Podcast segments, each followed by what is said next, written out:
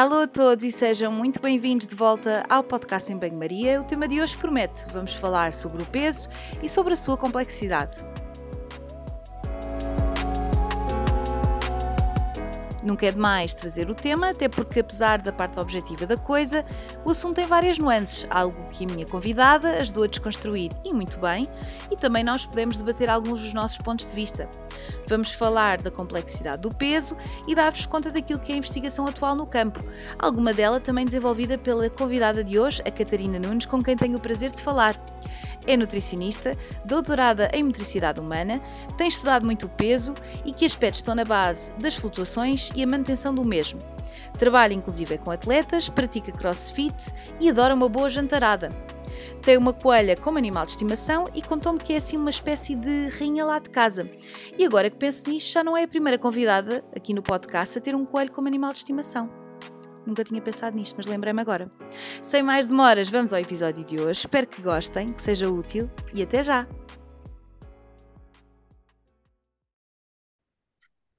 Alô, Catarina, muito obrigada por estares aqui hoje. Uh, nós conhecemos já há algum tempo, vamos trocando mensagens uh, no Insta, uh, vamos tendo assim uns, uma troca de ideias um, em relação, especialmente relativamente à perda de peso, Uh, tu terminaste agora o teu doutoramento nesta, nesta área em específico, uh, e portanto eu acho que és a pessoa ideal para nos falar sobre o assunto. É um tema que eu quero trazer, uh, não especificamente a perda de peso, mas o peso em si. Já falei de várias perspectivas, da perspectiva da saúde pública, do estigma do peso, um, enfim, uma série de, de políticas do corpo, como, como são os movimentos de body positivity e tudo mais. Uh, mas gostaria mesmo que nos focássemos aqui na ciência do peso. Sei também que tens uma abordagem muito inclusiva e empática, o que é, é raro ver pessoas que trabalhem uh, o peso ou que estudem o peso terem essa mesma visão. Eu acho que isso é muito importante. Um, mas, sem mais demoras, vou aqui iniciar as minhas perguntas, tenho imensas para te perguntar. Queria uh, começar por, se puderes, para me explicares o que é que de facto define o peso que nós temos. Porque é que, não, porque é que eu tenho um determinado peso, tu tens outro? O que, o que é que define este valor? Então, primeiro, olá Marida, obrigada por este, por este convite, obrigada a todas as pessoas que, que, nos, estão, que estão a ouvir. Uh, então, o peso é realmente um assunto um pouco, um pouco complexo, há realmente muita informação, muitos artigos, muita incerteza. Um, o peso é, obviamente que nós associamos sempre a uma parte muito pessoal, ou seja, há sempre uma, uma parte que depende de nós, e realmente há, mas o peso não é 100% comportamental, digamos assim. Existem vários fatores. Uh, posso destacar aqui, por exemplo, o ambiente onde nós nos encontramos, uh, e que nós sabemos que hoje em dia, com o aumento da, da comida mais processada, há grande facilidade em ter este tipo de alimentos o facto de nós também estarmos muito virados e as nossas profissões, até mesmo os nossos hobbies serem mais sedentários, faz com que também não, não seja um ambiente muito focado para a prática de atividade física e isto tudo influencia e puxa aqui um peso mais, mais elevado. Um, a nossa própria genética também tem um papel que pode ser muito importante, ou até um papel que é facilmente modelado pelos nossos hábitos alimentares e de atividade física. Uma coisa muito importante, também não se fala muito, que é o sistema hedónico, chamado sistema de recompensa. Um, basicamente é a razão pela qual nós, nós não comemos só quando temos fome, e temos uma coisa muito boa que é sentir prazer quando, quando nos alimentamos. E claro, a parte hormonal, a parte todas as hormonas relacionadas com, com, a, com a regulação do peso, com a regulação do apetite, tudo isto é como se fosse um grande, um grande bolo que, que influencia, obviamente, o peso, a nossa manutenção do peso e, neste caso, a manutenção de um peso igual, ou seja, o que nos faz manter o peso ao longo, ao longo da nossa vida. Eh, eu agora pensei, uh, ao fazer-te a pergunta, um, ehm, num diagrama, não sei se alguma vez viste, uh, é uma coisa assim muito complexa, um, ehm, de um documento daqui do Reino Unido, depois posso pôr nas notas do episódio, em que tem o peso no, no centro, mas depois tem todas as ramificações uh, do peso, um, de, de, do que é que está na base, na base do mesmo. Uh, mas pegando muito naquilo, naquilo que tu disseste, e vou fazer-te aqui algumas perguntas com um certo tom provocatório, porque acho que se calhar são as perguntas que, que a malta também que nos está a ouvir faria, uh, então estou aqui a servir um bocadinho de porta-voz. Mas então, um, Falaste-me aqui de, de, de, um aspecto muito importante, o facto de nós termos uma vida mais sedentária, temos uma maior exposição a alimentos ultraprocessados, normalmente estes alimentos são mais calóricos, têm um menor teor nutricional e, como é óbvio, isto depois poderá ter um impacto uh, na ingestão calórica e, e, e, na atividade física.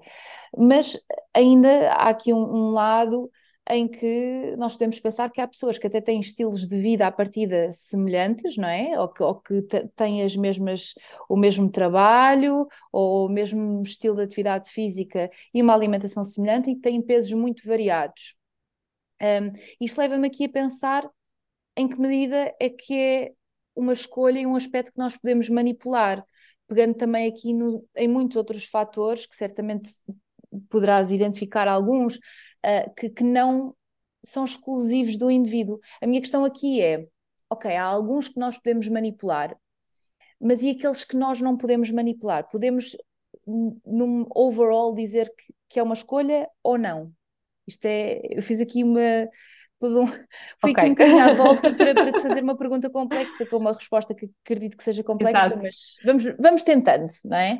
É assim, eu vou tentar explicar, porque lá está, isto é uma situação realmente muito complexa e, e nós até podemos ter dois indivíduos nas mesmas situações, mesmo ambiente, mesma predisposição genética. A verdade é que nós mesmos estamos, nós as duas, no mesmo ambiente, com a mesma, até, até aquele tipo de variáveis, a parte socioeconómica, a parte de apoio familiar, a amizade, tudo isto, a maneira como nós reagimos a certas coisas, e neste caso, por exemplo, a maneira como nós reagimos face à comida, face ao ambiente envolvente, um, vai depender, porque mesmo a nossa personalidade, os nossos traços de personalidade, a maneira como nós lidamos também vai influenciar. E isto acaba por ser também controlável. Agora, ou nós podemos controlar isto até certo ponto. E existem várias, várias teorias. Eu não queria ser muito científica aqui, acho que não, não tem muito interesse, mas existem várias teorias para, sobre a regulação do peso. Uma delas, uh, e até é mais simples, é que nós meio que nascemos com, com peso pré-definido, digamos assim. Uh, vamos imaginar que numa, que numa régua de, que vai de um peso do, do, dos 50 até aos 100, digamos assim, há ali um ponto que é, que é considerado o nosso peso ideal. E quando digo peso ideal, é o peso que o nosso corpo está confortável, ou seja, o nosso corpo não gosta de alterações de peso, nem para cima nem para baixo.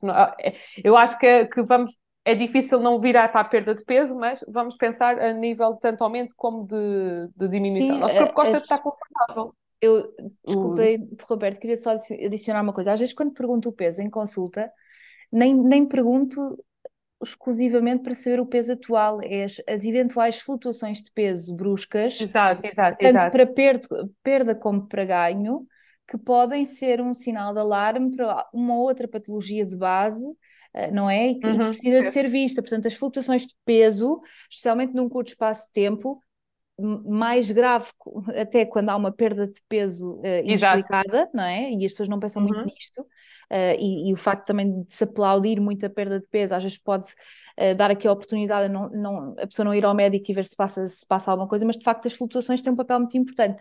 Mas estavas, estavas a dizer-me. Isto para dizer que o nosso corpo não gosta de alterações, o nosso corpo gosta de estar relativamente estável e o nosso corpo vê tanto uma perda, de, por exemplo, uma perda de peso como uma agressão. E tudo tudo o que nós vamos tentar fazer para a pessoa perder peso, o nosso corpo vai arranjar estratégias para acontecer o contrário, para nós voltarmos ao peso que tínhamos atualmente. Portanto, esta estratégia de é controlável, é controlável até certo ponto, uh, porque nós não conseguimos controlar certas coisas a nível da fisiologia, a nível da genética, certas coisas nós não conseguimos controlar. Agora, um, o que pode acontecer é realmente haver, existir uma pessoa que tenha um ponto, uh, este ponto, este peso ideal, um, mais super, superior a, ao que é considerado convencional, seja lá o que isso for. Um, ao, Aos catófos que real... nós temos do índice de massa corporal, não a é? Pessoa, a pessoa realmente está, uh, sente-se confortável e consegue ter uma vida equilibrada com um peso superior.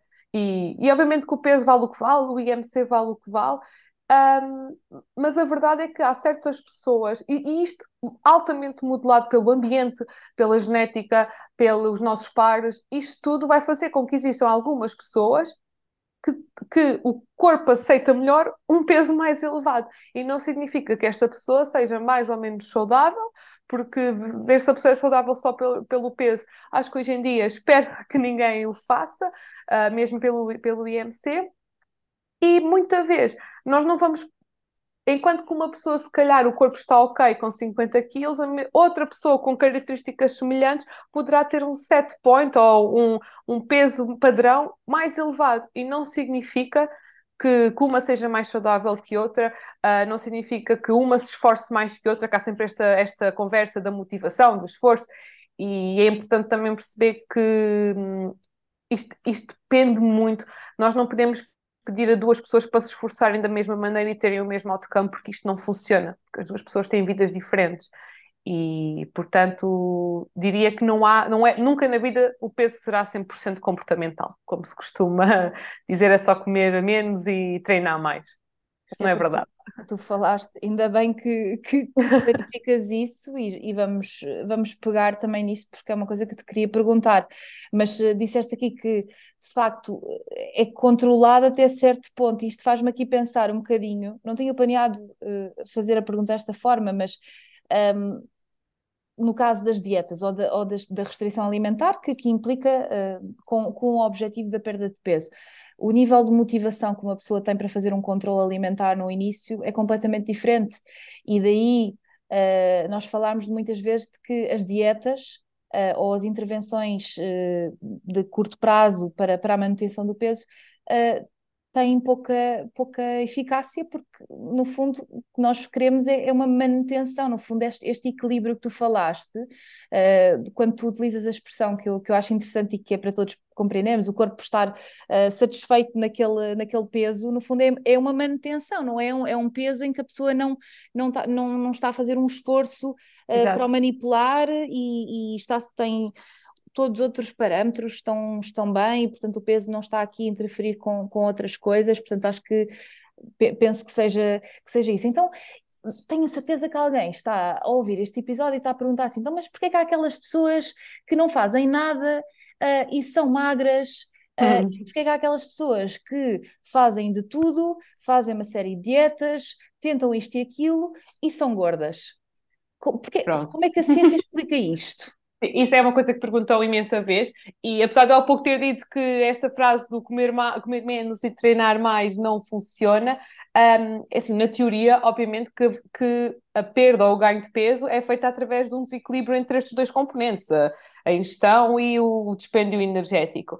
Só que, obviamente, que isto não é só isso. É que isto é a mesma coisa que nós estarmos, sei lá, a, a afogar-nos e dizer, isto é só respirar. É só, mas como é que tu respiras? E, e com a parte alimentar e com a parte do, do, peso é igual, mas como é que eu perco peso? Porque é que esta pessoa consegue perder e eu não? E na verdade, há vários, isto é altamente variável.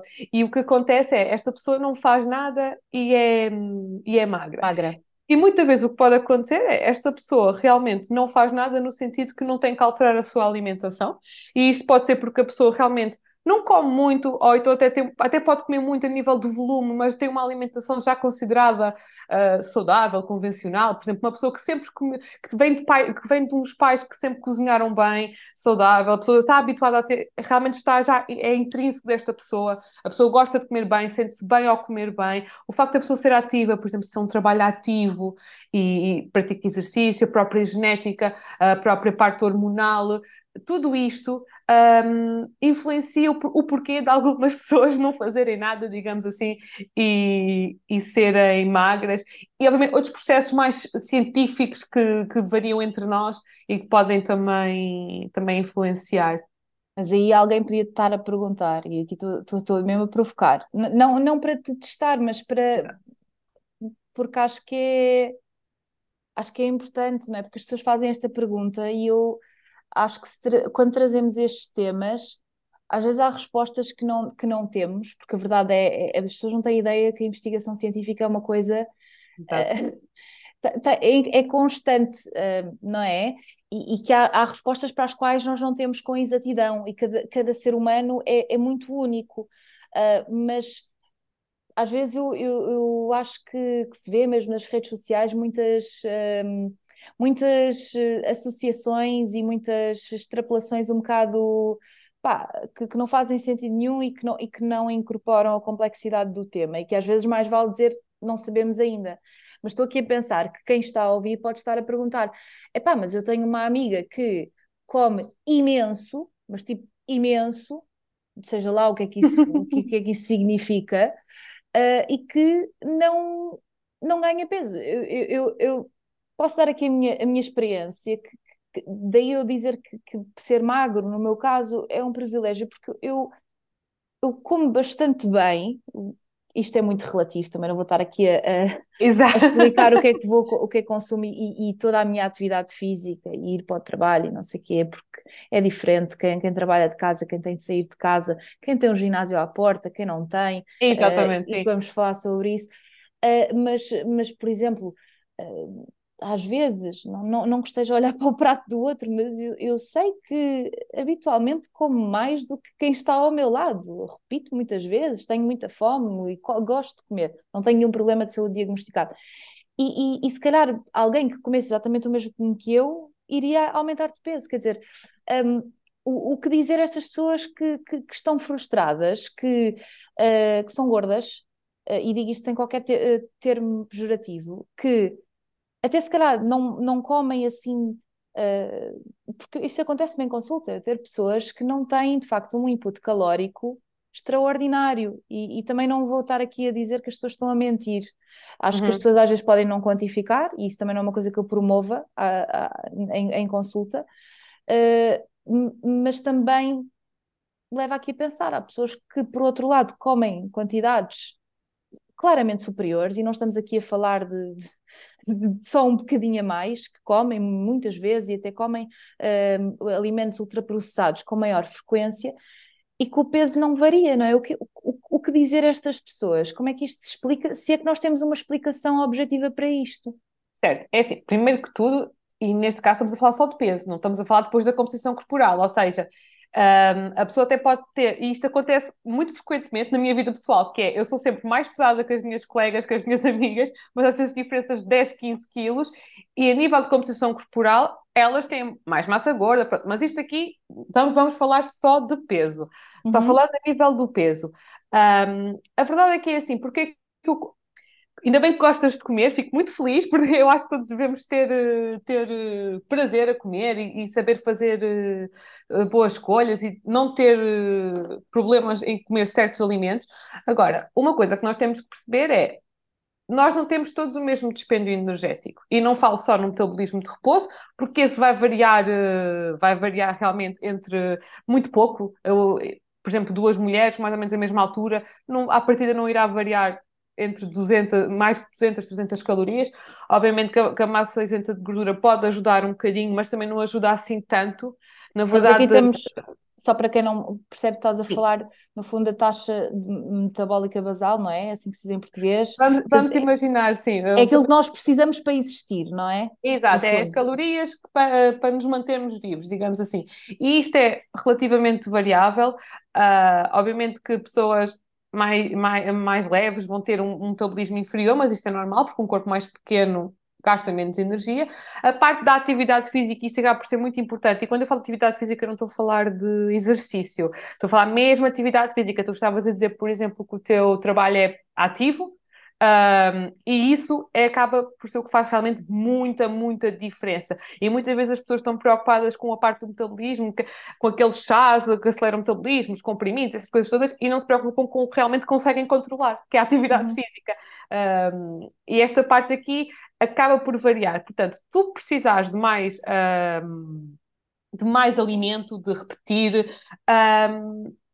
isso também depois também depende se tu realmente consegues ter uma alimentação um bocadinho mais, uh, não sei se pode chamar intuitiva, ou seja, se tu realmente consegues comer de acordo com os teus uh, sinais de saciedade, sinais de fome, consegues distinguir o que é que é fome e gula, por exemplo, que infelizmente muita, muita gente não consegue fazer.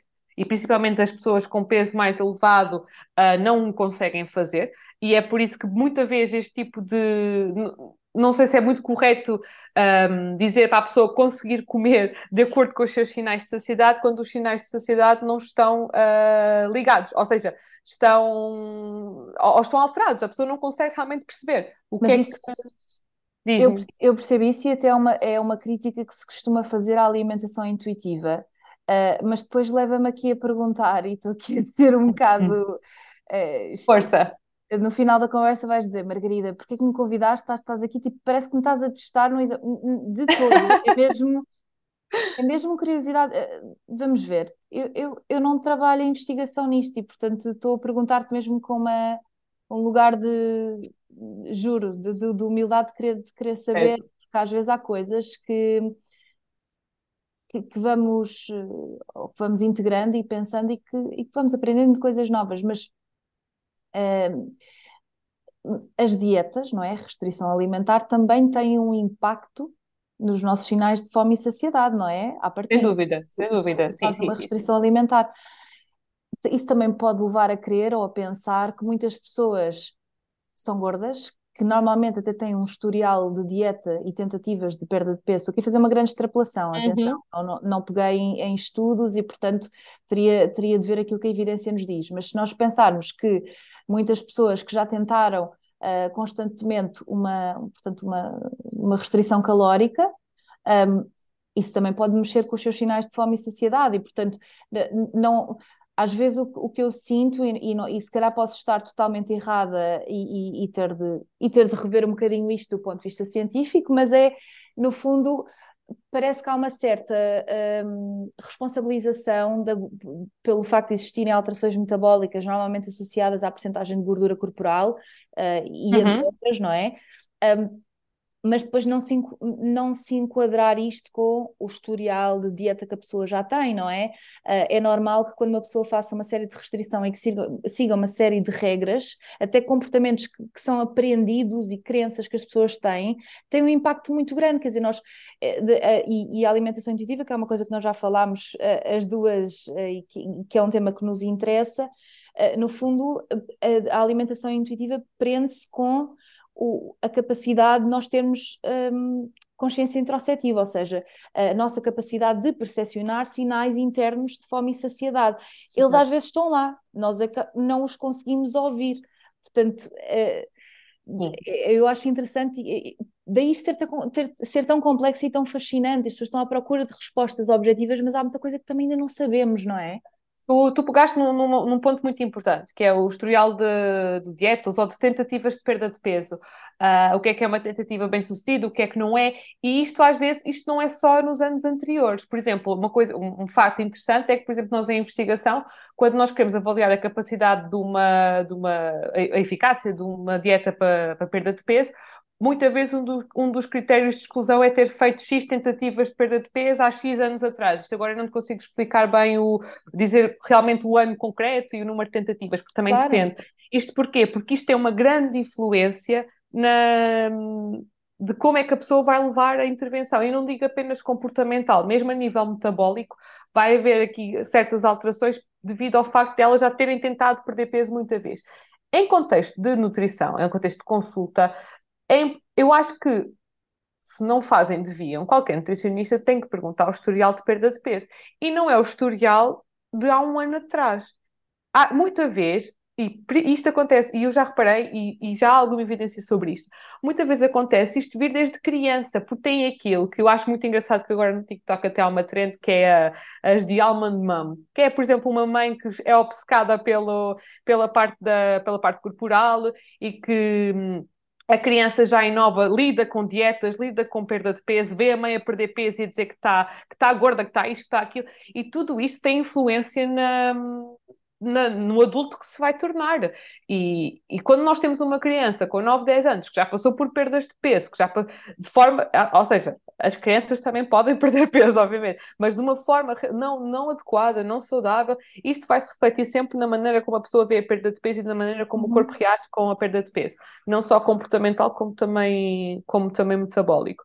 Portanto, esta parte é importante e, e muitas vezes a a parte de, das tentativas das dietas ioiô tem um problema muito grave, e isto agora é um bocadinho científico, que é, nós quando perdemos peso, nós não perdemos só massa gorda, isto no mundo ideal poderia acontecer, pessoas realmente com muito, muito peso podem perder maioritariamente massa gorda, mas há sempre alguma massa isenta de gordura, pronto, uh, não é bem massa muscular, que nós perdemos uh, numa perda de peso.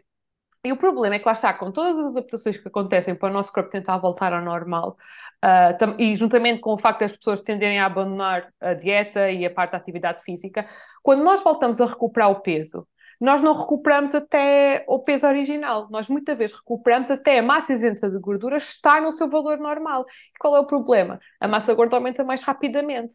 Ou seja, a nossa massa gorda vai aumentar até aumentarmos a, a outra que é realmente a massa isenta de gordura. Pronto, não é bem massa muscular, mas há aqui realmente uma associação. E o que é que acontece? A pessoa reganha peso, reganha mais do que, do que tinha inicialmente e ainda reganha em pior qualidade, ou seja, a pessoa ainda fica com mais massa gorda do que tinha inicialmente. E obviamente que isto leva à frustração, leva a piores outcomes e mais importante que o peso é mesmo a porcentagem de, de, massa, de massa gorda. E é isto sim que está relacionado com todas aquelas patologias que nós sabemos, não é tanto o IMC, não é tanto o peso as pois. relações que há com as patologias é realmente com a massa gorda, a massa gorda abdominal. E isto é problemático, porque uma pessoa que passou por várias tentativas de perda de peso vai ter isto, isto até se chama o collateral fattening, uh, pronto, não tem um máximo um bocado científico, mas uma pessoa que passa por isto várias vezes vai ter tendência a acumular cada vez mais massa gorda. E isto realmente é um problema e mostra que uma tentativa de perda de peso. Nós não devemos evitar a perda de peso, devemos sim tratá-la com, com juízo, digamos assim. Deve ser uma coisa levada a, a sério e não de forma leviana. Claro, e, e, eu quando tenho pessoas em consulta que me vêm uh, para perder peso como objetivo uh, e, e já tentaram mil e uma coisas, eu pergunto sempre, então se já tentou mil e uma coisas, o que é que lhe leva a tentar fazer uma dieta novamente? Uh, porque eu acho que esta questão um, de nós nos focarmos muito no peso, não é? O peso ser o foco central da, da abordagem, uh, poder, no fundo, comprometer os resultados, mas não é os resultados de peso, é os resultados de saúde, o benefício uhum. para a uhum. saúde da pessoa. Porque quando falamos em saúde temos de pensar numa coisa integrativa, também a parte da saúde mental, não é? Porque de que é que me adianta eu perder peso uh, e, e, manter o peso se ganhei medo de consumir determinados alimentos, uhum. se manter determinado peso é um, é um, é processo super penoso uh, e que me impede de fazer uma série de coisas. Portanto, isto tudo deve ser considerado. E já me respondeste a uma pergunta que te ia fazer, que é esta narrativa do energy in e energy out não é uma equação linear, não é? Já, já percebemos isto, embora isto esteja, não é? Isto, é? isto é a teoria, mas a prática é muito mais complexa. Exato, uh, exato. E não, não sei se sentes isto, mas eu também já, já vejo. Uh, epá, eu não sei se são bem colegas nossos, mas uh, no geral, nas redes sociais, quando, quando se fala de uma. Agora, por exemplo, junho intermitente, uma coisa que está muito na moda e a malta vai falando, é. não sei o quê.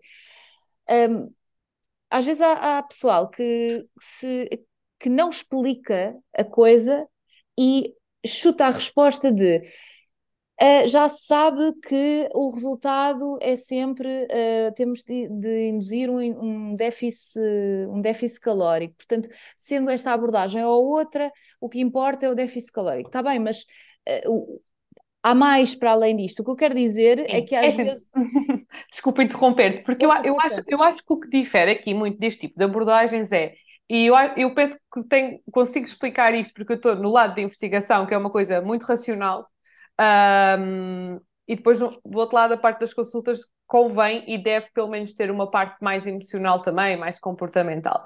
Quando nós olhamos para umas coisas de forma muito racional, realmente sim, basta um déficit calórico, sem dúvida. Isto aqui não há, não há como. Não há é como lógica, não é? É um déficit. É... Sim, a pessoa perde peso se o despenho for superior à ingestão. Ponto. Isto é a resposta racional. O problema, e agora voltando, o facto de nós não sermos robôs, não é? Nós, nós temos outras coisas a acontecer, isto requer outro tipo de, de tato, porque como é que nós criamos? O problema não é tem que se criar um déficit calórico, o problema é como criar este déficit calórico e tudo o que está envolvido com um déficit calórico. Porque a pessoa não cria um déficit calórico e vai à sua vida. Isto não funciona assim. E, claro. e, e, e tu até podias ser podíamos ser do estilo robôs no sentido em que, ok, vamos fazer um déficit calórico de 300 calorias, eu dou-te a, comida, isto pronto, pensando mais em investigação, eu dou-te a comida toda preparada, ou seja, não há como falhar e tu vais para uma salinha fechada e só podes comer isso e só podes fazer a atividade física que nós te dizemos, ou seja, segues tudo direitinho. Garanto-te que se fosse muita gente assim, não iam ter todos os mesmos outcomes, porque há coisas que nós não conseguimos controlar. A parte metabólica, a parte. Mesmo, eu nem falo tanto da parte genética, também não é bem o meu, o meu foco, mas a, a parte metabólica é diferente. A maneira como nós. Tudo o que está envolvido, uh, os, os ciclos de produção de energia que acontecem dentro do nosso corpo são diferentes, uh, até os chamados ciclo fúte, ciclos fúteis, que é algo que está. Um, que se está a estudar aqui um bocadinho agora como uma possível adaptação metabólica à perda de peso. Uh, basicamente são ciclos, como pelo nome diz, eles produzem energia, mas não, não servem para nada, aqui com aspas. Um, e, por exemplo, também já, já foi proposto que uma pessoa que realmente não faz nada e é, e é magra, como nós estávamos a falar, poderá ter um maior número destes ciclos. E, por exemplo, quem, quem tenta perder peso, uma das formas do nosso corpo reagir é diminuir a, a produção destes ciclos. Portanto, há aqui muita coisa que nós não conseguimos, mesmo controlando o que nós conseguimos controlar, que é a atividade física em ingestão calórica, energética, neste caso, não, não vamos conseguir ter sempre os mesmos outcomes. Mas isso, para mim, é a parte interessante da perda de peso. Uh, é o que tem realmente graça de estudar. Sim. E, e, e, depois, mesmo essa parte, é muito difícil de controlar também, não é? Da parte da ingestão calórica e da atividade, quer dizer, é, é... isso eu queria, queria te perguntar, não é? Que diferenças é que tu encontras de, na tua investigação para depois para a prática clínica? Porque tu falaste aqui de um aspecto importantíssimo que é. Uh, e, e, que às vezes é, é, é as ciências de nutrição, pá, nós temos a melhor profissão do mundo, meu é a coisa mais interessante deste, de sempre, porque repara, eu estou a dizer isto mesmo a sério, porque uh, nós, uh, as ciências de nutrição, não, não seguem necessariamente um, um, modelo biomédico, portanto, nós não estudamos drogas, ok? Portanto, uh, às vezes diz que, que os. como é que se diz em português? Os RCTs, Randomized Control Trials. Sim. Uh, Tudo randomizado. Ensaio clínico randomizado. Eu também digo sempre em inglês, portanto, exato. Pronto. Randomizado. Que, que, para quem, não, que, para quem não, não está nesta área, é, é o gold standard assim, da, da evidência, mas isso é muito difícil na nutrição porque nós não temos bananas de açúcar para fingir de placebo e não podemos pôr um, um, um, grupo de pessoas a não comer e um a comer e a ver o que é que acontece. Até porque comer não acontece num vácuo, não é? Há uma série de fatores psicossociais. Uhum.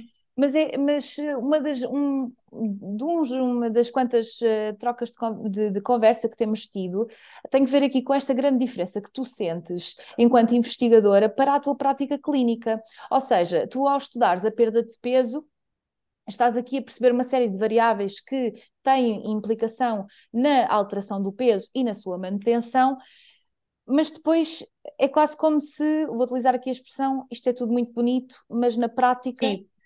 Sim, Como é que a coisa depende, funciona, não é? Também depende do tipo de investigação que nós fazemos. E, e, eu até agora só tenho feito investigações que é free living conditions, ou seja, é muito semelhante ao que acontece na vida real. Obviamente que existem aqui outros efeitos, por exemplo, a pessoa ao saber que está a ser analisada pode realmente ter aqui uma, um underreporting, uma, ou uma subvalorização ou sobrevalorização da atividade física ou da, da ingestão energética, mas quando eu fui para a Alemanha, o ano passado, com, para outro grupo de investigação, uh, elas fazem outro tipo de estudos que realmente é, é, é diferente do que. E, para já, é a maneira ideal de controlarmos a nossa ingestão e a nossa atividade física, que é colocar as pessoas dentro de uma câmara metabólica, que é um quartinho, digamos assim, ah, um quartinho com cama, casa de banho, pronto. O, normalmente tem sempre ali um cicloergómetro, uma bicicleta, normalmente, e realmente a pessoa só come o que lhe dão, a pessoa, não, a pessoa não tem como fugir, só se quiser desistir do estudo, obviamente, a pessoa tem a alimentação toda pesada, toda fracionada, toda feita da maneira que nós, que nós, o investigador, quer, faz a atividade física que o investigador quer, ou seja, aqui está tudo muito, muito controlado. Só que o problema é que isto é um método caríssimo, por exemplo, na minha faculdade nós não fazemos, não temos esta metodologia, e depois tem vários problemas para passar para a prática, que é nós no nosso dia a dia não estamos fechados numa casinha. Claro. Não é? Um, a nível de controlo de ingestão energética e uh, despesa energética é o ideal, e mesmo assim pode despesa energética não é bem o ideal, porque nós ali estamos confinados, por exemplo, tu tens um trabalho ativo, ali não ias simular o teu, teu trabalho. Eu consigo simular o meu, que eu estou quase sempre sentada, infelizmente, mas tu não ias conseguir simular o teu.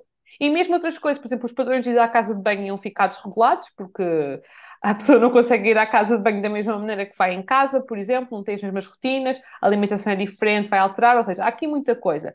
No meu caso, eu como faço uh, o, free living uh, interventions, ou seja, a pessoa realmente só é avaliada na faculdade, tudo o resto faz, faz a, sua vida, a sua vida normal, o principal problema que se mete é, tal como em consulta de nutrição, nós temos que confiar 100% nas pessoas que elas realmente estão a fazer uh, o, que, o que é pedido. Agora, outros problemas, e que tu falaste realmente na subvalorização, e eu notei que ficaste assim um bocado tensa porque não querias associar a, a subvalorização da ingestão energética com pessoas com excesso de peso ou obesidade.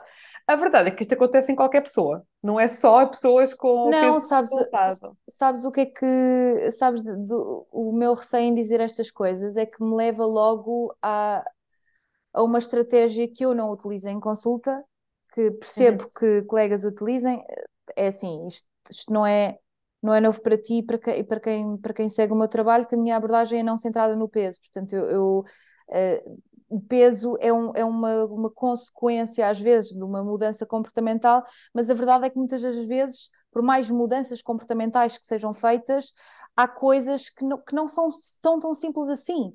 E que há pessoas que por mais tentativas que façam, são, têm aquele peso. Uh, isto tem a ver com o próprio historial, com questões emocionais, o corpo em si, uh, o, uh, o conceito corpo, como nós o entendemos, o significado emocional que o nosso corpo tem para nós, é altamente complexo e, portanto, um, não, é, não é assim simples, não é? Portanto, e eu acredito sim, muito, sim, sim. e daquilo que, que também vou-te perguntar também uh, o que é que tens visto assim de controvérsias, mas eu acho muito interessante uh, uma não centra, portanto, centralização no peso, porque não só previne o estigma, como coloca o foco na saúde no geral, portanto há uma, há uma maior integração de tudo, o foco, o, portanto o progresso não é medido uh, no peso, no número, de, no número de quilos que a pessoa perde, é nos comportamentos de saúde que faz, na qualidade do sono, portanto...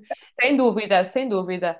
Sim, a diferença é que, enfim, muitas vezes em investigação nós temos que usar variáveis claro, qualitativas, claro quantitativas, aliás, coisas fixas. E depois, a nível de praticidade, por exemplo, uma das coisas que também se fala muito é como, porque é que nós, um, e isso aconteceu no meu projeto, porque é que nós estamos a recrutar pessoas pelo IMC? Quando nós sabemos que existem pessoas com IMC, sei lá, de 27, 28, que é considerado excesso de peso, e depois até tem uma, uma porcentagem de massa gorda espetacular, e, tem, e estão ótimas de saúde, certo, mas não é esse o nosso foco.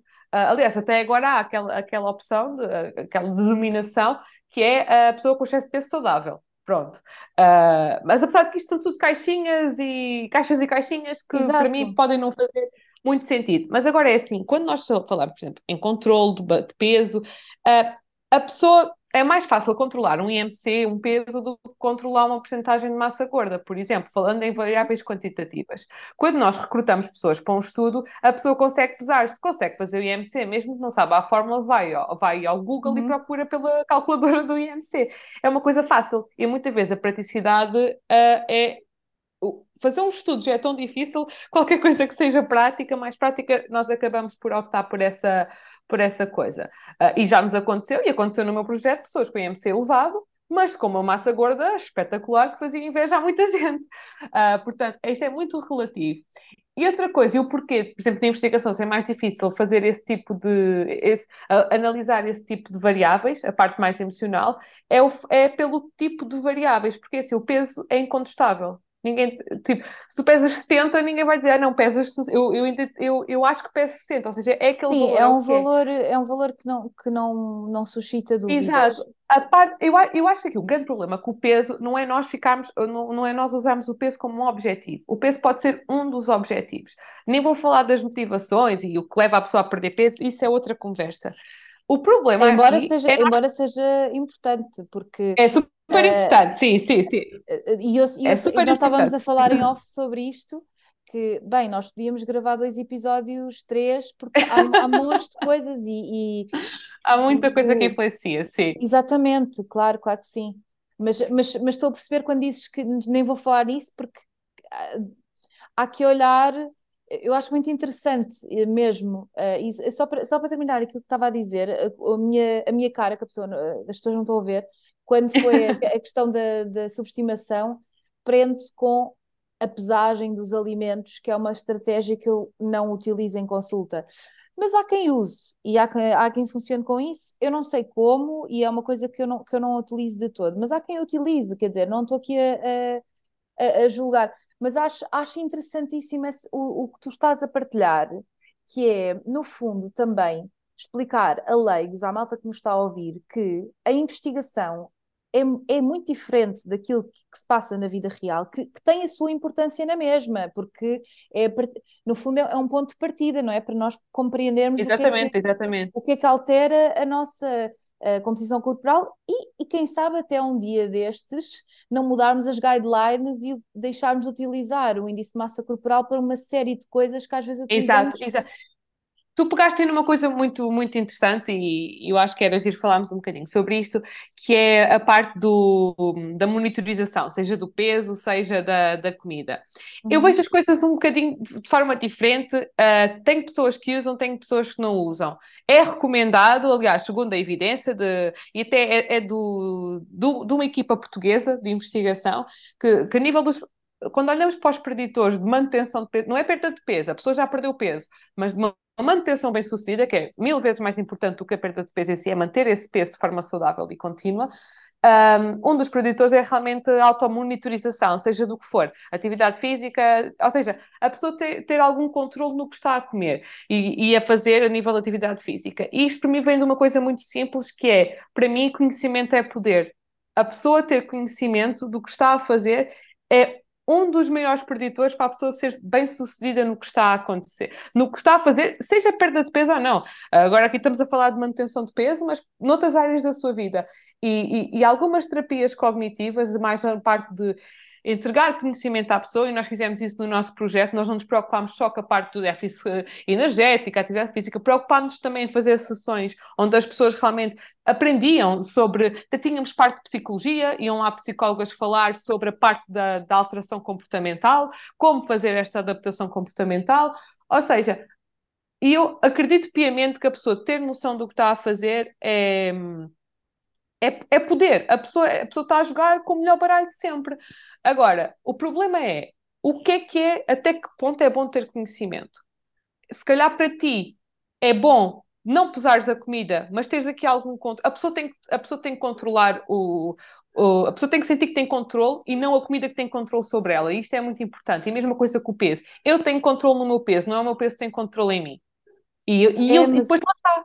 Dar aqui alguma leveza, o que é o peso, Uh, porque é assim, muitas vezes a pessoa dá uma, uma importância excessiva ao peso e, e, e, para mim é importante adotar uma atitude, ok, o peso é isto, vale o que vale, de modo a que, a que tu consigas ter realmente, e, isto é a passagem mais, mais importante do que o plano que tu fazes, as macros, a nível de contexto de perda de peso, isto para pessoas não atletas, pessoas, pessoas de população não atlética, pessoas que só querem simplesmente viver a sua vida tranquilas, um, eu acho que é muito importante as pessoas terem controle em tudo. É, nesta, as pessoas têm que estar por cima desta situação e não deixar que o contrário aconteça. Daí eu ser apologista disso.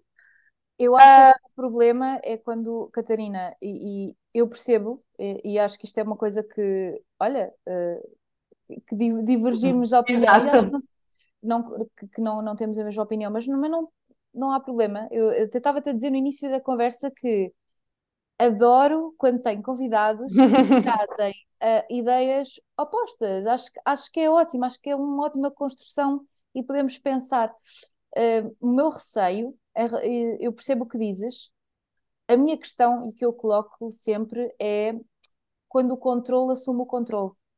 Um, certo, certo, certo, certo. E há uma linha muito tenue que nós não controlamos, ou seja, o controle do controlo Uhum. A, a, certo, certo, certo, certo. a obsessão é. Uh, nós não sabemos quando é que ela acontece. Existem fatores que por vezes têm a ver com traços de personalidade ou com necessidades de controle de questões emocionais subjacentes e que nós, nutricionistas, muitas vezes não nos apercebemos porque também não somos treinados para isso.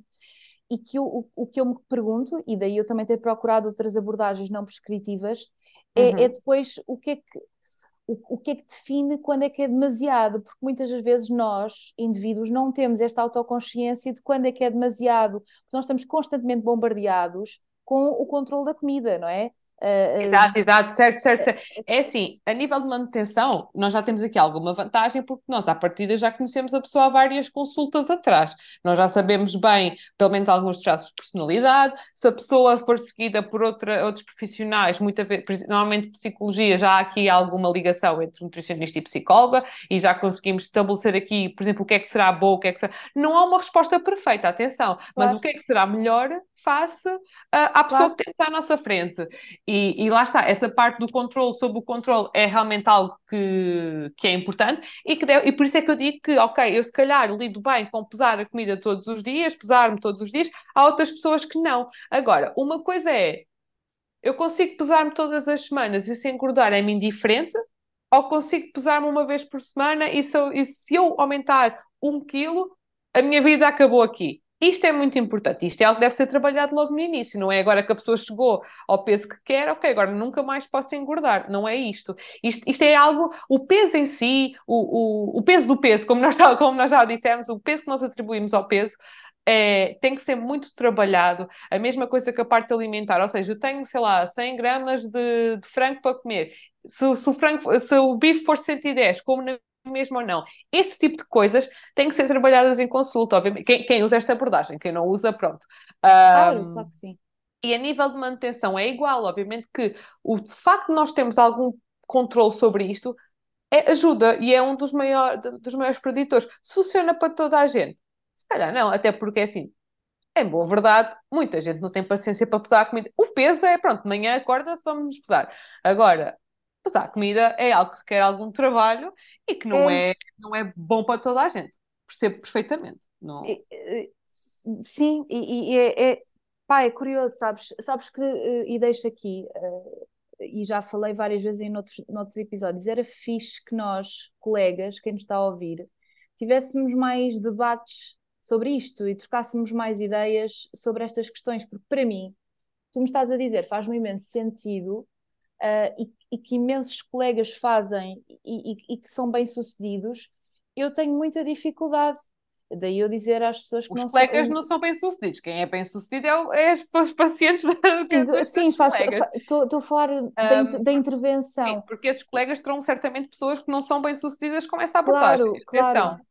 Uh, Quando é quero, o que eu quero dizer é, é preocupa mais vezes que uh, quando o controlo com a comida está instalado, ou uhum. seja, uh, se nós pudéssemos garantir que esse controlo e que essa relação complicada e complexa com a comida e com o corpo não se deteriorasse com este controlo, se nós pudéssemos uhum. garantir isso, eu estaria muito mais confortável a incentivar as pessoas a fazer isto ou aquilo ou determinadas abordagens.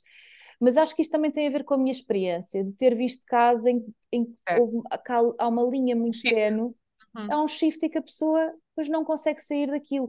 Eu tenho pessoas em consulta que vêm para deixar de fazer, deixar de ter este controle, não conseguem, claro. não, não conseguem não pesar, não conseguem.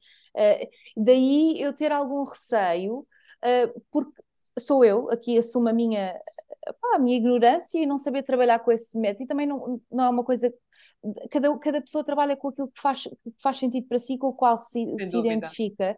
E que eu acho que isto também é, é a chave, não é? Porque alguém qualquer, seja nutricionista ou qualquer profissional de saúde, quando está confiante na abordagem que, que, segue, também certamente terá resultados, ou os seus pacientes terão resultados, seja de peso ou o que quer que seja, uh, mais bem-sucedidos, não é? Porque, no fundo, tu, confias numa determinada intervenção. Como eu tenho, algum, de facto, algum receio e vejo muitas pessoas com perturbações do comportamento alimentar que, inclusive, começaram com dietas e com o controlo, um, tenho muito... preocupa-me, é uma, é uma questão que me, me preocupa verdadeiramente, embora eu compreenda que isso se faça. E também já tenha visto 50 vezes e muitas pessoas mesmo uhum. dizem que essas abordagens funcionam, portanto acho que também não, não, não quero não quero com esta conversa polarizar as coisas do género, isso está errado, o que eu faço está certo, não é nada disso, é, é, é, também que as pessoas possam ouvir e pensar que há várias formas de se fazer as coisas e que para algumas funcionam e que para outras não, e que para algum Sim, isso... e que as pessoas trabalham de forma diferente. E eu acho daí, eh, daí o meu convite, porque achei mesmo que uh, podíamos ter aqui pontos em que pudéssemos debater, e eu acho que isso é muito fixe. Uhum. Olha, em relação eu acho que também os tipos diferentes. Desculpa. Força, força, não. Só para dizer que eu acho que a nível. Também essas coisas que tu falas, que é um medo que, obviamente, que todos temos, que é quando é que passou, se deu esse shift e começou a ser uh, too much, digamos assim. Um, lá está, eu acho que isto consegue ser de certa forma comatado, não vou dizer 100% comatado, quando a pessoa vem, começa connosco, ou seja, quando a pessoa começa com um nutricionista que realmente se preocupe com que esteja ciente, porque também sabemos que existem muitos profissionais que é, toma o plano, faz o plano e, e vai à tua vida. Uh, se houver aqui alguma conversa no sentido, mais uma vez, uh, dar a importância devido ao plano, mas não ao ponto de ser 100% obcecado, ao ponto de não, só queremos aquele plano e não conseguimos fazer outra coisa. Isto é uma parte importante. E depois o acompanhamento devido na perda de peso e na manutenção. Eu acho que depende muito da relação nutricionista-pessoa, da uhum. própria pessoa em si. Por exemplo, se tiver uma pessoa que eu noto que é claramente muito controladora, gosta de controlar todos os aspectos da sua vida, só consegue estar, uh, fazer, fazer estar sob controle, um, provavelmente a parte claro. ter uma coisa para ela seguir a 100% não será a melhor opção. Uh, mas isto é altamente variável. Eu, eu a maioria, claro. eu tanto posso fazer um plano, é, isto é a mesma conversa do plano alimentar, sim ou não. Eu faço o plano e nós sabemos que ter um plano é, é uma, da, uma da, dos preditores de uma boa perda de peso, mas eu tenho pessoas que não, não, não seguem planos, que seguem recomendações. Agora, não vou aqui, não vou fazer aqui uh, testes estatísticos para ver qual é que tem melhores claro, resultados. Claro, claro que sim. Nem, Mas... nem, é esse, nem é esse o ponto, Catarina. Acho que, no fundo, é, no fundo o que eu queria uh, dizer é que há, há, de facto várias abordagens e que, e que não tem de ser uma coisa uhum. taxativa, linear. de linear, isto está errado. Porque acho que agora esta narrativa de diet versus non-diet não nos leva a lado nenhum. Também está-se a criar uma série de, de, de, de, polarizações das coisas quando, quando não, não, não nos leva. Acho que, acho que é muito mais proveitoso. Uh, ter debates e conversarmos sobre as coisas e questionar. Estas questões que eu te estou a colocar não, não, não é numa de hum, deixa lá ver se ela sabe responder. É coisas que epá, eu questiono-me na minha prática clínica, sabes? Claro. De, de, de, e, e, e, o facto de eu de, seguir determinada abordagem tem a ver com o meu próprio, com o meu próprio historial e aquilo que eu fiz. Se calhar se eu tivesse seguido investigação na área que tu estás a fazer, teria uma visão ou uma confiança para trabalhar claro. a nutrição de uma forma diferente. Eu acho que isso, uh, daí uh, é importante. Acho, acho que cada vez mais nós temos de uh, fomentar o diálogo e compreender também coisas que tu mencionaste muito, muito bem e pertinentes, que a investigação é uma coisa e que depois a prática pode ser outra. É, é, às vezes é muito difícil Exato. nós extrapolarmos uhum. os resultados científicos para a prática clínica. O, o ideal é lá chegarmos, não é? Uh, mas que aquela narrativa de são precisos mais estudos, infelizmente na nutrição é do que mais há, não é? E, sim, sim, sim. É, mas, mas que nos vai levando a qualquer a, a, um lugar, não é? E eu acho que isso acho que isso é bastante positivo. Olha, o que é que tu vês assim mais de controvérsias, já que falámos aqui de algumas e que eu uh, é que eu vamos terminar, espero mesmo que tu não, não fiques assim, pá, Margarida, foste-me fazer aquelas perguntas ah, não, não, não, não, mas eh, não, quem nos está a ouvir não, não quer de todo que, que passe essa imagem, porque uh, se há coisa que eu adoro no podcast é, é, poder, é poder sair das perguntas que tenho uh, planeadas para podermos ter um diálogo, não é? Exato, e podemos não, debater. Tudo, é muito mais interessante, não é? Claro. Uh, em relação às controvérsias, é assim, uh, a nível da perda de peso, uh, haverá sempre aquelas controvérsias do tipo de dietas. Agora há muita coisa sobre, sobre o jejum, tipos de jejum. Uh, eu não quero ser aquela pessoa chata, mas a conclusão vai ser sempre uh, todas funcionam se for realmente se for criado um déficit calórico, mas eu acho que isto agora já não é bem o objetivo que nós queremos com, com a investigação. Por exemplo, agora a mim interessa-me muito mais perceber as pessoas que não perderam peso numa intervenção. Muito mais importante do que dizer, ok, esta intervenção foi muito bem sucedida, uh, foi ótima, ou seja, é valores médios. Mas a mim, neste momento, interessa muito mais pegar nesse grupo de pessoas, ver quem é que não perdeu peso e porquê é que não perdeu peso. Uhum. E, e, eu acho que agora a parte da, da interindividualidade é algo que nós vamos começar a explorar mais. Já começam aqui muita coisa à volta do peso, porque assim, todos nós sabemos que uma intervenção de perda de peso, num grupo de pessoas, é altamente variável. Uh, uhum. Perda de peso, perda de massa gorda, a maneira como lida com a intervenção é tudo diferente. Mas agora, o interessante é saber quem é que são estas pessoas. A mesma coisa, quem é que, uh, por exemplo, quem é que desiste do, do desistir no, num, num, estudo não é bem a mesma coisa que desistir das consultas de nutrição, digamos assim, mas é interessante perceber, uh, a investigação é interessante perceber porque é que esta pessoa desistiu. Uh, se foi a intervenção, se foi. Muitas delas desistem porque não perderam peso ou porque não perderam peso que queriam, pelo menos. Uh, muitas delas desistem só porque sim, não, não há explicação.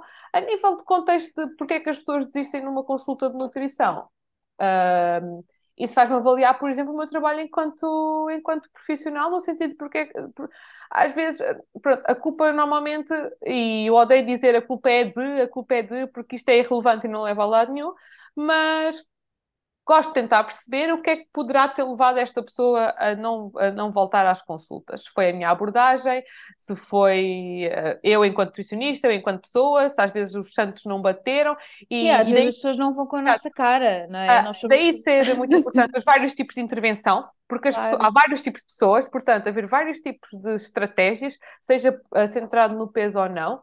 Uh, é importante haver uh, vários tipos de profissionais diferentes, com vários tipos de estratégia.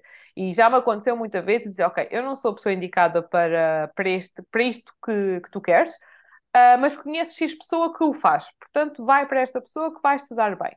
Uh, e acho que a investigação, o importante aqui, porque depois, também há um problema, mas isto era todo outro assunto, que é o pessoal não sabe ler artigos. O pessoal ficou assim, e está aqui outro problema, que é nós antes era para comer peso é só comer, mais, é só comer menos e treinar mais. Já passámos disso, agora é só, é só criar um déficit calórico. Uh, parem, isto é super irritante porque parece que, e depois isto é uma coisa que, que enquanto profissional me irrita imenso, que é, uh, é só isto. Mas é só isto o quê? é que parece que estão a desvalorizar totalmente o esforço que uma pessoa está a tentar fazer. Ou seja, eu estou aqui a esforçar-me e é só isto.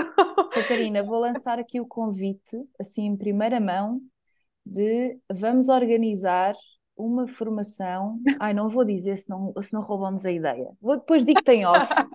Tenho toda uma ideia sobre isto, mas é verdade. Uh, profissionais de saúde, uh, as pessoas é, e, e, profissionais de saúde não sabem ler artigos científicos. Uh, eu não sei, mas há pessoas que se só leem o abstract, as conclusões. Às vezes nem isso. Sim, mas as, às vezes tem, um, tem aquilo que se chama um confirmation bias, não é? Uhum. Eu, eu já sei, eu, eu, eu quero que este estudo confirme aquilo que eu já penso e, portanto, se este diz, pimba, vai, vai isso, isso, é muito perigoso. E eu às vezes é muito perigoso mesmo. Às vezes. Eu sou sincera. Todos, todos nós temos bias. É impossível. Exato, exato, exatamente. É impossível não estares a investigar sem teres bias. Mas por isso é que existem formas de controlar esses uhum. viés, não é? Exatamente. É que os estudos tenham isto como previsão, não é? Ou até como uma limitação. Há uma coisa que, que nós em ciência fazemos que é critically appraisal, uh, uhum. critical certo. appraisal de artigos. Ou seja, nós olhamos para um artigo científico científico, que às vezes eu tenho malta na, nas redes sociais que me manda artigos, olha, este artigo diz que isto, não sei o quê. Está bem, mas, mas analisaste o artigo, é que aquilo tem de ser dissecado ao pormenor. Exato, exato, exato. Que métodos é que foram utilizados, que outros artigos é que foram referenciados, não é? Porque às vezes tu tens uma definição de um determinado conceito que foi referenciado num estudo, tu vais ver, esse, tu vais ler esse estudo todo, esse estudo é uma porcaria. Exato. E, é complexo. E hoje em dia e hoje em dia tens outros problemas que se calhar há uns tempos atrás não se metia tanto, que é toda a parte monetária que está envolvida, que é claro. se é ou não, quem, quem, são os autores e a equipa e qual é a relação da equipa com a revista. Há muita coisa, e isso é obviamente que uh, eu se calhar sei um bocadinho mais porque eu estou envolvida nessa área, mas não é suposto nós, profissionais de saúde, sabemos que esta revista é predatória ou não, que se esta equipa realmente os resultados são falsificados ou não. Isto é um trabalho que deve ser feito pelas revistas e pela pela revisão por, revisão por partes, exato. Um, agora, a verdade é que, e isto também me acontece muitas vezes, principalmente em Isso é o termo português para peer revision? É, eu acho que sim, não quer dizer não, eu é estava a pensar só aprender, Eu estou sempre a aprender de como é que se diz em português. É que isto é terrível porque eu trabalho tudo em inglês e depois falar pois é, como eu. é estranho. Uh, estas partes, eu odeio ser esta pessoa, mas pronto.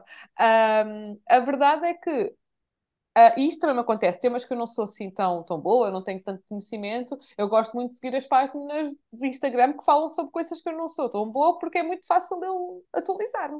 É, é, ali quatro imagens e ok, é isto. E muitas vezes eu nem me dou ao trabalho de ver se é verdade ou não, mas porque são pessoas que eu conheço, sei que à partida terão feito essa análise. Agora, a verdade é que podemos só mexer no abstrato. Dá, é muito fácil manipular, uh, e mesmo em investigação há imensa gente que faz isso, que é eu acredito nisto, então vou escolher os artigos que, que dizem isto. E por isso é que, em vez de fazer uma review, faz uma revisão sistemática, que é, que é melhor. Mas pronto, isto aqui são. Eu, eu vou partilhar aqui uma coisa. Eu aqui há tempo estava a fazer uma revisão de um, de um artigo. Um, e, e um dos autores eu, eu, traba eu trabalhei com, com esse médico e, e ele tem uma muito boa reputação clínica. Uhum. E então, quando fui analisar o estudo, pensei, bem, isto está incrível. Eu não Exato. vou dizer o nome, não é? Porque isto era muito feio, mas o estudo estava muito mal feito. Sim, muito, é tinha, tinha, um design que não, que não, não é necessariamente.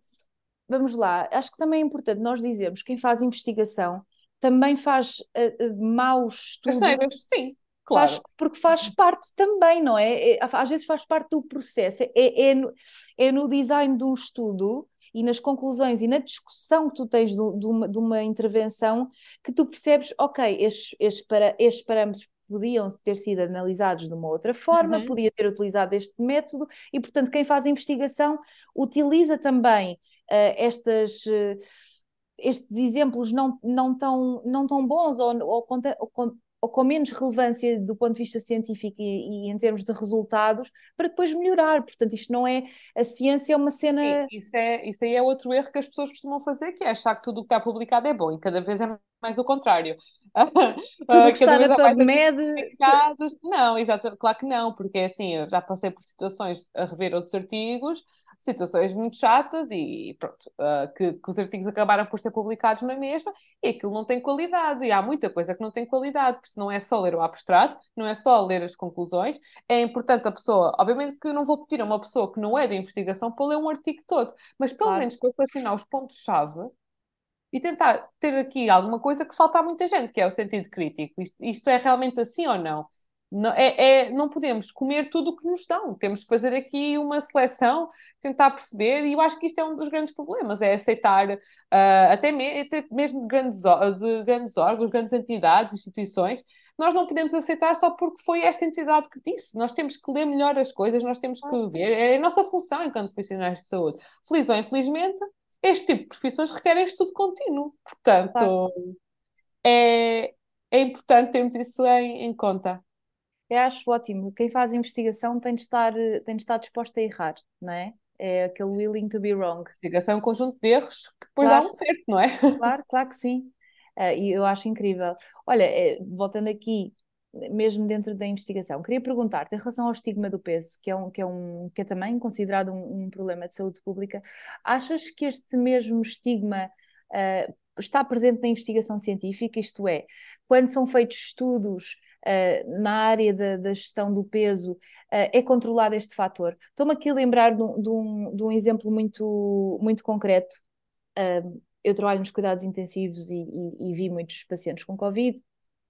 Um, e começaram de facto a sair estudos que associavam um índice de massa corporal elevado um, a uma, portanto, piores outcomes no, numa, numa admissão nos cuidados intensivos. Uh, mas depois, lendo, lendo a literatura, muitos destes estudos não controlavam uh, o fator do estigma. Por exemplo, o facto de muitas pessoas, será que, será que as pessoas acabam pior porque têm um peso elevado ou porque sofrem estigma e não vão ao médico quando precisam? Porque quando vão ao médico é-lhes sempre dada a resposta de você tem de perder peso. Porque esta questão do estigma do peso também afasta as pessoas do cuidado médico. sem dúvida, sem um, dúvida. Estou a pensar neste exemplo, mas podia pegar Sim. noutros, não é? Em que o, COVID é, o Covid é um bocado à parte. Sim, sim totalmente, uh, totalmente. Porque mas... no Covid houve muitos estudos que foram retraídos, não sei se é retraídos que se diz, uh, que foram retirados do, ou seja, eles foram publicados porque realmente a procura sobre, eh, de, de informação era muito grande, muitos foram publicados. Foram e reavaliados e depois... Voltaram para trás, ou seja, foram removidos, uh, até alguns autores tiveram situações muito chatas e, e é assim, do pouco que eu sei, uh, essa situação que, fala, que falas do estigma, uh, a investigação não, não acredito que aconteça no sentido em que nós procuramos pessoas específicas que, que, que estão dentro de um critério, seja ela uh, o IMC considerado obesidade, ou seja, as pessoas que vão lá à partida não sentirão estigma porque elas serão todas muito parecidas. Nós queremos normalmente populações homogéneas. E às vezes acontece o efeito contrário, que é, ok, neste grupo é um grupo seguro. Eu sinto-me segura aqui, porque somos, porque somos todos iguais e iguais com muitas aspas. Uh, ou seja, como nós, normalmente, em investigação, nós procuramos a resposta a uma pergunta específica, as pessoas que, que, que irão para o estudo, não é por. Quando elas não são aceitas, é porque não cumprem com os critérios de inclusão. E os critérios podem ser relacionados com o peso ou não. E não é por, ser, não é por a pessoa ter aquele peso, é porque para aquele estudo não precisamos de pessoas com aquele peso.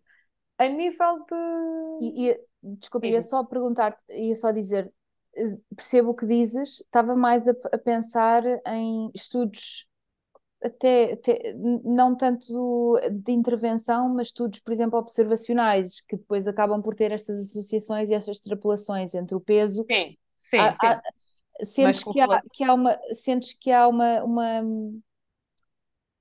que este fator não é mencionado tantas vezes ou que por outro lado até ok perceba em intervenção que isto, possa, que isto seja considerado, até, especialmente se tiverem equipas multidisciplinares e que falaste aqui da, da presença de psicólogos, o que à partida estes fatores são, uhum. são trabalhados, mas um, aqui a questão do peso, o facto do estigma do peso nem sempre ser, uh, porque repara, to, todo e qualquer estudo sobre a obesidade começa com a frase: a obesidade é considerada um problema de saúde pública uh, que está associada a X mortes. Uhum. Por... Há sempre toda uma. Um...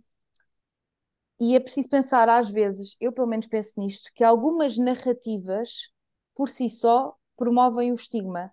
E leva-me a questionar, isto é mesmo tipo a minha, a minha filosofia do peso, se, se isto é uma coisa que é, que é controlada ou que é pensada na investigação. Ok, uh, pronto. É, é, o que disseste agora é super engraçado porque eu tenho para aí dois artigos que começam exatamente assim. Um, mas, mas, mas, não estou não, uh, não, não, não, não, crítica. Não, é... isto, há, isto há uma coisa que é, quem vai ler os artigos são investigadores ou profissionais de saúde, ou seja, nós aqui temos que nos dissociar um bocadinho da parte emocional e isto é racional. O que eu estou a dizer não é, não é floreado, nunca é floreado, é um facto, ponto. Pronto, uhum. Isto aqui é um, um facto. Agora, quando tu falas dessas associações, uh, que são feitas e pronto, é assim, correlações valem o que valem, não é? E a associação claro. não é. Pronto, há, há, muitas coisas que, que, que por, isto por si só não nos diz nada. Pode ser uma coisa que possamos explorar mais tarde, ou seja, ok, houve aqui esta relação e deve ser, por exemplo, estavas a falar da obesidade e, do, e da Covid. Ok, houve aqui uma associação. Pronto, e, e, também li alguns artigos que tinham pessoas com obesidade ou excesso de peso passavam mais tempo nas unidades de cuidados continuados. Pronto, uh, nestes termos não sou assim muito boa, mas pronto, tinham sempre uma recuperação mais difícil, uh, ficavam com mais sequelas. Muitos estudos foram feitos acerca, acerca disso.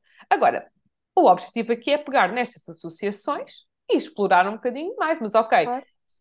isto, isto é uma coisa é fazer uma associação, outra coisa é fazer uma moderação e uma mediação, isto agora são termos aqui um bocado estatísticos, que é a, a associação por si só não nos diz nada, uma moderação uma, e uma mediação já diz alguma coisa. Por exemplo, se o IMC, ou se o massa gorda, ou se o peso, poderá mediar alguma relação que existe entre o estado de saúde da pessoa e uh, a existência de sequelas, a existência de, pronto, de sequelas graves uh, pós-Covid ou pós outra patologia qualquer estas associações, por exemplo, aquela associação muito forte da obesidade com a diabetes, com a obesidade, diabetes, doenças cardiovasculares, isto tudo não foi um estudo que foi feito, foram vários, vários, vários, vários, ok? Uh, e uma coisa é dizer isso, outra coisa é dizer que a obesidade está associada a piores outcomes de Covid-19. É muito, é muito Eu usei esse exemplo é. porque, sim, sim, sim, sim, sim. porque é um... Porque é importante, mas é importante perceber, porque eu tive muita gente assustada com o Covid, Uh, e porque na altura até estava a trabalhar com pessoas com excesso de peso e obesidade, estávamos em processo de, de avaliações, de recolha de dados, e inclusive tive participantes que passaram muito mal com o Covid, uh, tal como tive pessoas que, mesmo com o seu excesso de peso, não passaram mal com o Covid.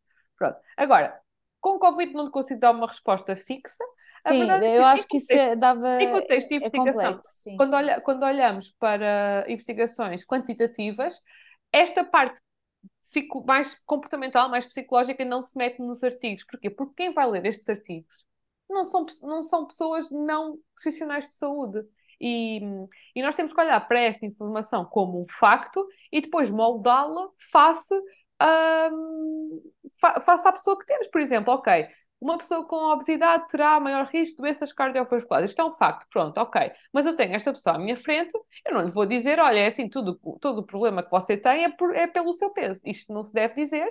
Claro. Uh, até porque ter excesso de massa gorda, ter peso a mais, o que for, é, tão, é, é um fator de risco para este tipo de doenças, tal como é o fumar, o ser sedentário. Todo, isto, é, isto não é só por um fator de risco que a claro. pessoa será logo uh, rotulada como não saudável.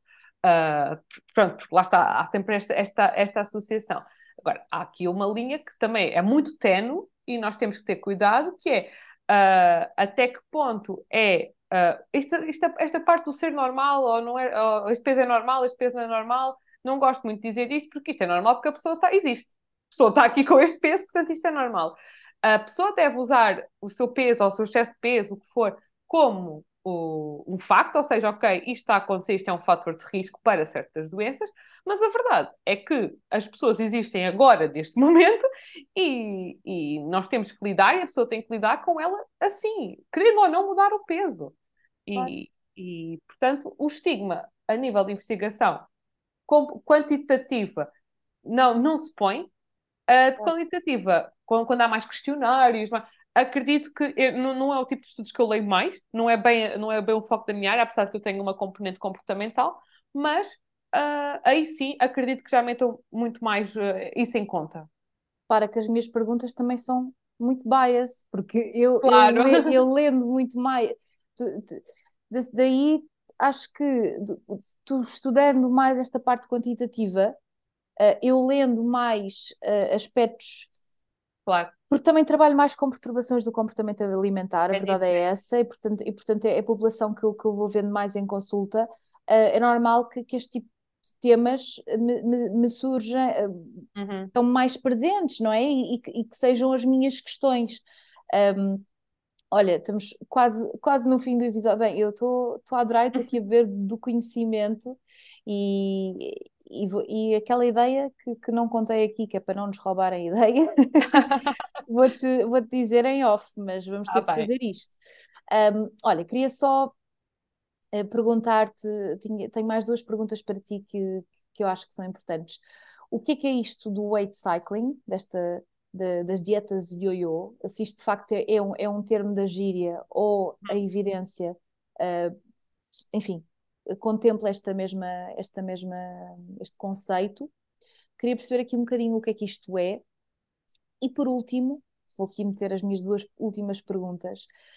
Para aquelas pessoas que já tentaram uma série de intervenções para manipular o seu peso, não conseguiram, um, que soluções é que poderão ter uh, numa sociedade em que, independentemente de uma pessoa ser gorda e ser saudável, um, tem, temos toda uma sociedade que também procura um padrão de beleza, não é? Portanto, às vezes estas questões, esta, esta necessidade de manipular o peso, a pessoa legitima, e, e está tudo bem com uhum. isso, com as questões de saúde, mas às vezes são questões também de própria inclusão, não é? E que eh, daí isto, isto, isto, é muito mais sistémico do que individual, isto é tão complexo é, e, e é muito interessante. Queria muito trazer este, este tema, uh, porque não só contrasta não contrasta, vai em linha com os temas que tenho trazido, mas como é a parte mais objetiva, quantitativa do peso, eu acho que é importante nós falarmos sobre este assunto.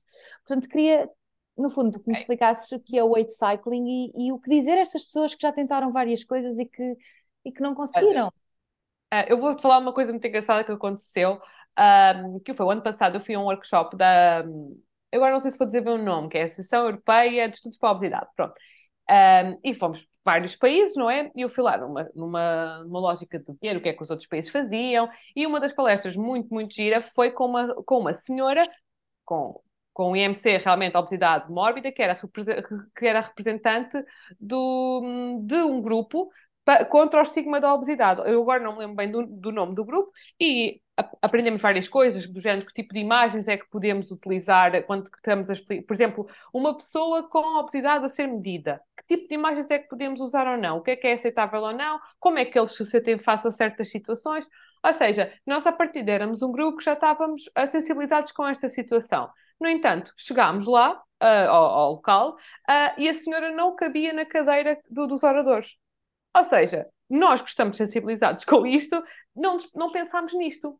E ela, e ela, por acaso, levou muito a bem, e até começámos a conversa por aí, porque realmente era uma das coisas que nós, que nós íamos falar, e, e realmente foi muito interessante ver a perspectiva da pessoa com obesidade, uh, e não tanto de outros profissionais de saúde. Eu acho que também é importante saber a experiência de pessoas que trabalham com, mas também é, é muito é... importante saber quem vive com.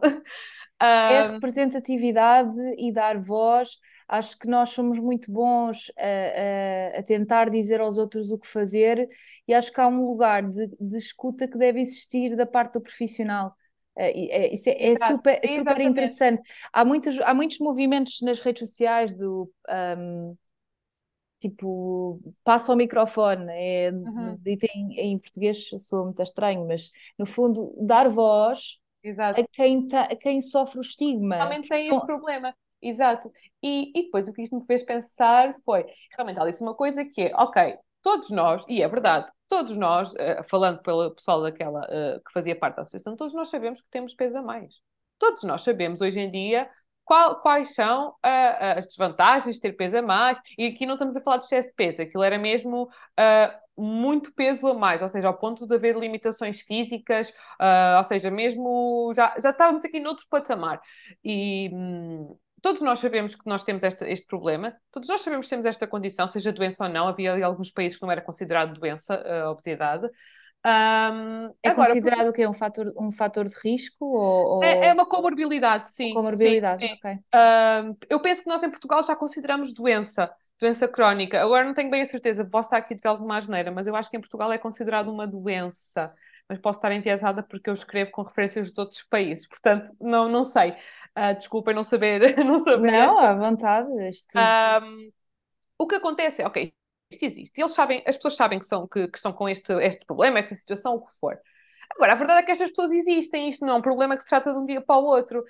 Isto existe, tanto, tanto ou não a ser tratado. A pessoa precisa de uma cadeira para se sentar, precisa de um lugar para se sentar, precisa de um sítio onde consiga passar. Ou seja, se é a situação ideal, não, mas é o que nós temos. E, e, as, e estas pessoas que existem têm que estar representadas e têm que ter uma vida normal, têm que conseguir fazer as mesmas coisas que nós fazemos. Uh, obviamente que face à pessoa que nós temos, o, o nosso ambiente, o nosso meio envolvente tem que se, tem que se habituar, tem que arranjar estratégias para uh, a inclusão destas pessoas. Agora, não é romantizar, isto também é uma linha muito tenue, Uh, isto aqui não, não, significa que nós estamos a romantizar a obesidade, uh, que nós estamos a dizer que isto é normal ou não. É uma coisa que acontece.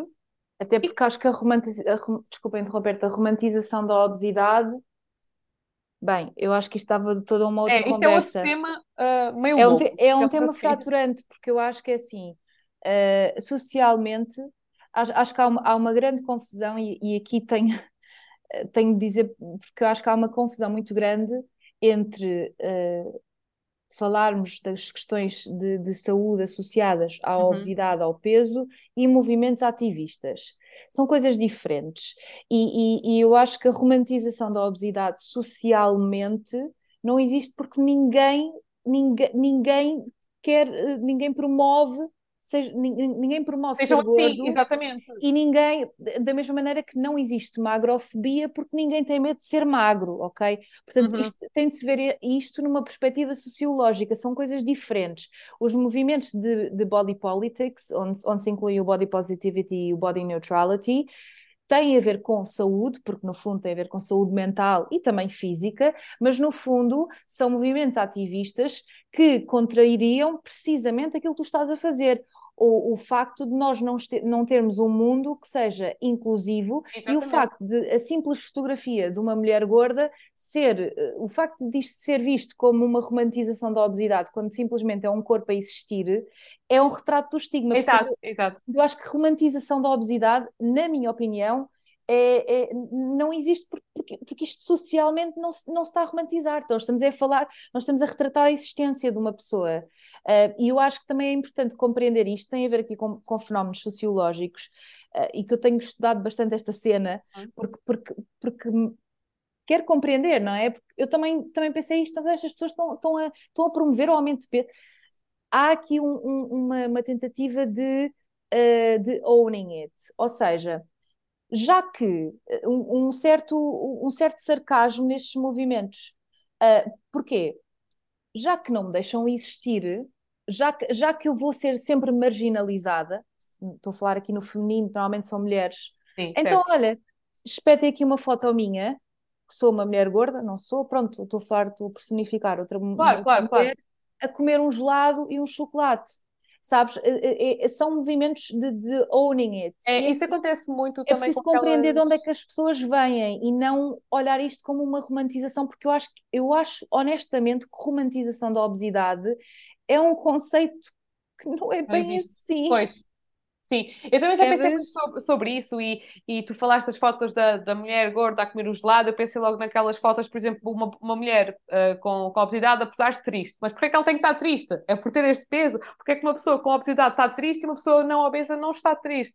É, é estas coisas, tipo as expressões corporais, faciais, um, e foi, realmente nesse sítio onde eu fui explicar, uh, falámos disto, eu realmente, bem, eu nunca pensei muito sobre isto, já eu não uso muitas imagens, claro. mas quem faz assim, PowerPoints e para pa palestras, o que for, uh, os nutricionistas, quando querem.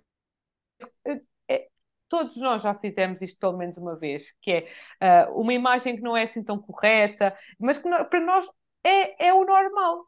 Mas porquê? Porque é que nós... Há pessoas, é assim, a pessoa pode ir a uma consulta e não estar triste pelo peso, mas nós associamos sempre esta infelicidade como se ter excesso de peso fosse a pior coisa que nos pudesse acontecer, e que isto aqui é que deve ser um bocadinho desconstruído. Depois, depois pega aqui num outro problema, e daí eu, eu, eu adoro este tema, e acho, acho mesmo que, que isto um, pá, dá pano para mangas, e ainda bem que estamos a ter esta conversa, porque repara, quando, tu tiver, quando estás a falar de, de tabagismo, tu podes uhum. representar o tabagismo com cigarro, tu não tens de pôr uma pessoa e eu acho que um dos problemas da obesidade é a pat...